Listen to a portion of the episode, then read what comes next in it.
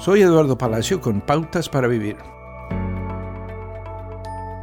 Muchas mujeres, habiendo personalmente luchado contra la infertilidad, nunca han podido entender por qué algunas mujeres quedan embarazadas casi por accidente, mientras que otras, que a menudo desean desesperadamente tener hijos, sufren múltiples abortos espontáneos, un dolor punzante y mucha decepción. Si estudiamos las escrituras tratando de responder el porqué del dolor y la injusticia, podemos rendirnos y concluir que simplemente no hay explicación de este lado del cielo.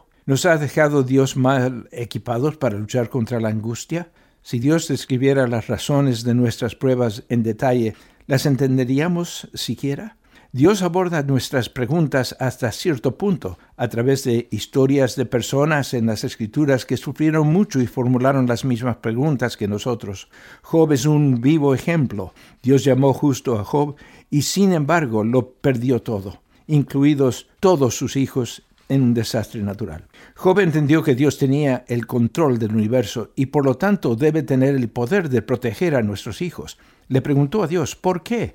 Pero Dios no se, eh, se, explicó de la manera que cualquier padre esperaría. Al mismo tiempo, Dios no menospreció a Job por su comprensión humana, sino que lo invitó a confiar en la soberanía de sus planes. Al final, Dios le brindó consuelo a Job en su dolor.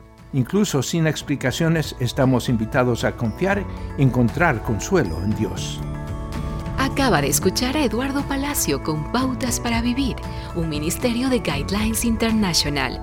Permita que esta estación de radio sepa cómo el programa le ha ayudado.